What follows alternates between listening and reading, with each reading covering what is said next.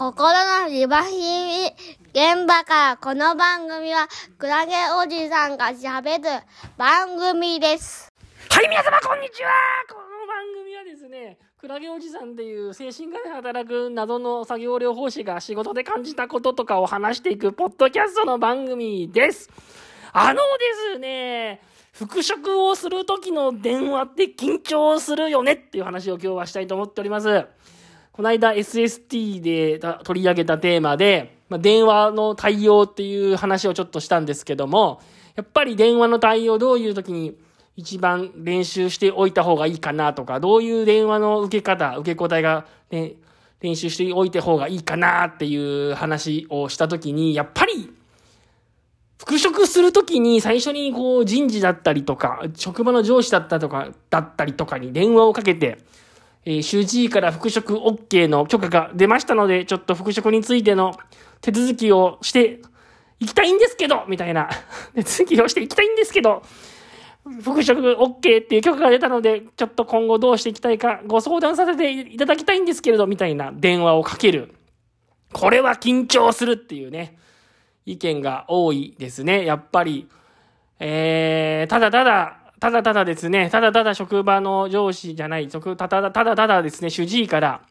まあ復職していいんじゃないっていうふうに言われ、まあリワークに通ってる人なんかはリワークからも多いんじゃないっていうふうに言われてて、ただただ復職しますよっていう話なんですけれども、やっぱりそこで職場の上司に久しぶりに電話をするっていうのは、緊張するわけですよ。人によってはですね、あのー、バタバタっと、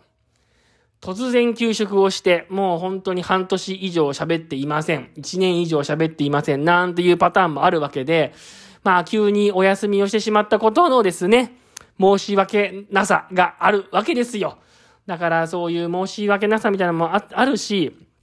あとはですね、復職をする際にですね、やっぱりこう、今度復職をしたらちょっと仕事の種類は変えてもらいたいなとか、ちょっと苦手な人もいるし、別の部署に変えてもらいたいなとかですね。何かこう、思惑があったりする場合もあるわけですよね。ただただ復職をします。もうどんな仕事でもやりますっていうふうに腹をくくって戻れる場合も、だけじゃないわけですよ。やっぱり復職するんだけども、やっぱりちょっとこれだけは勘弁みたいな。ちょっと交渉をしたい場合もあるわけですよね。復職をする。ただただ戻れる状態になったので戻りますっていうだけじゃなくて、やっぱ戻るんだけども、ちょっと、ちょっと部署変えてほしいなとか、ちょっと職場を変えてほしいなとか、ちょっと業務を変えてほしいななんていうことを言いたい場合もある。で、やっぱり人っていうのは何か人にお願いをする。それが聞いてもらえるかどうかもわからない。ね。そういう状況になったらやっぱ緊張するんですよね。きっと。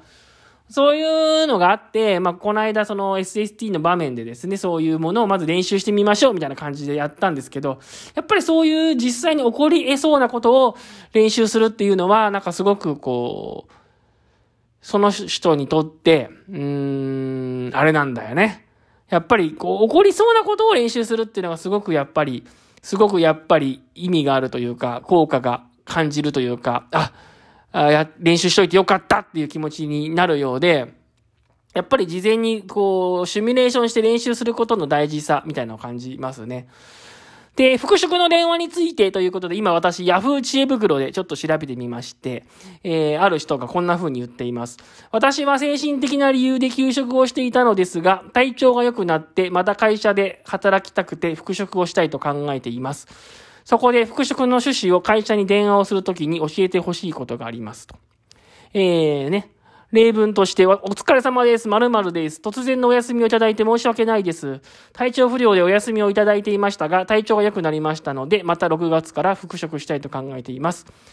お休みをいただいていたことは大変申し訳ありませんが、これからまた努力して会社に貢献できるように努めていきたいと思います。こんな会話文でよろしいですかねっていうふうにですね、ヤフー知恵袋で聞いている人がいてですね、それについてのベストアンサーがなかなか面白い。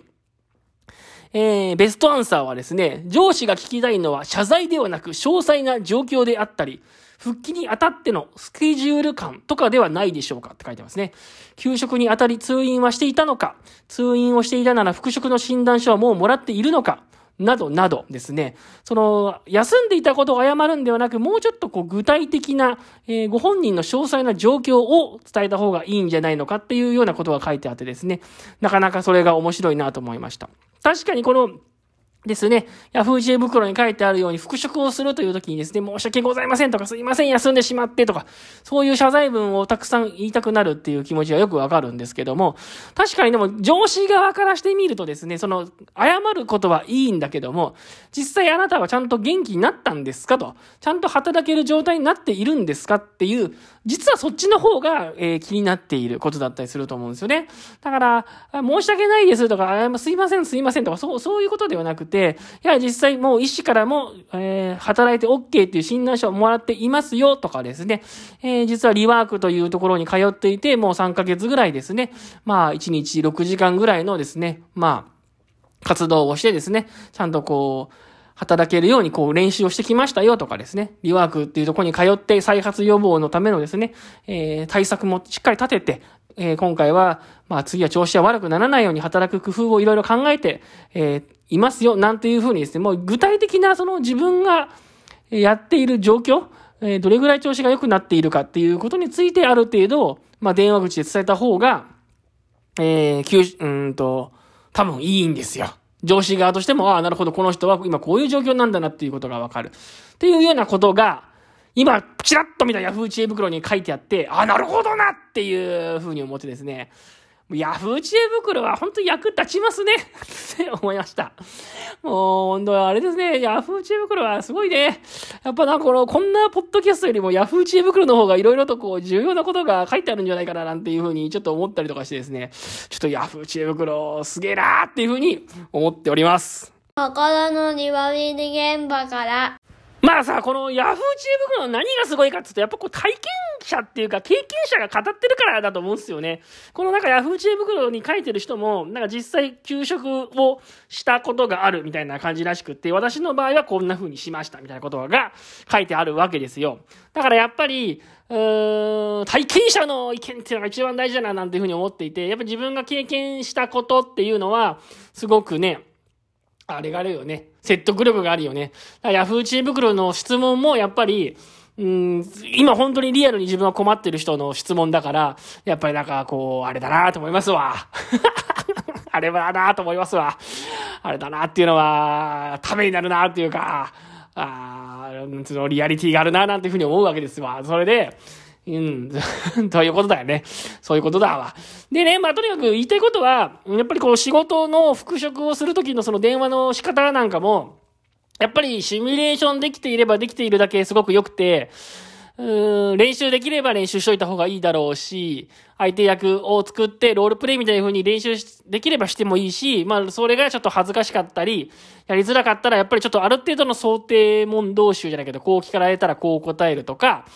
まあこれ、こういう質問が来たらこういうふうに答えるとかっていうのはある程度やっぱり考えておいた方が、やっぱりいいですよね。シミュレーションってのは大事ですよね。どんな場面でもね。やっぱ、私もね、あの、職場に 職場にとかですごい伸ばしちゃった。職場でね、あの、月に1回ぐらい会議があってですね、ちょっと今の状況を、上司に説明したりプレゼンしたりすることがあるんですけど、やっぱある程度こう、何を話そうかとか、えー、そういうことをシミュレーションして練習した時の方がやっぱりうまくいきますし、全然こう、出たとこ勝負でなんとかなるだろうと思っていくと、結構全然出たから、出たとこ勝負ではなんともならなくって、出たとこ勝負じゃダメなんだなっていう。うに思いますよ。やっぱり出たとこ勝負じゃダメなんだよね。その、練習を別にその、千本ノックみたいに何回も何回もする必要はないのかもしれないんですけど、やっぱりちょっとその、想定しておくってことは大事なんだよね。人間ってのは回避する習性が結構あるので、嫌なこととかやりたくないこととか苦手なことってなるべく考えないようにするっていうパターンがあります。で、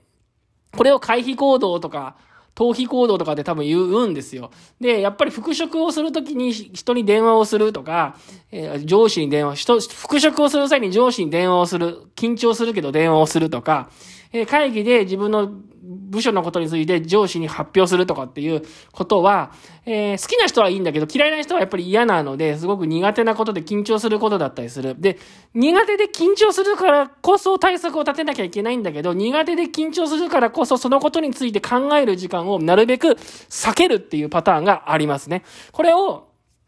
回避行動とか逃避行動っていうふうに言うんです。で、人ってやっぱりそういうことが苦手だったり、えー、なんていうのかな。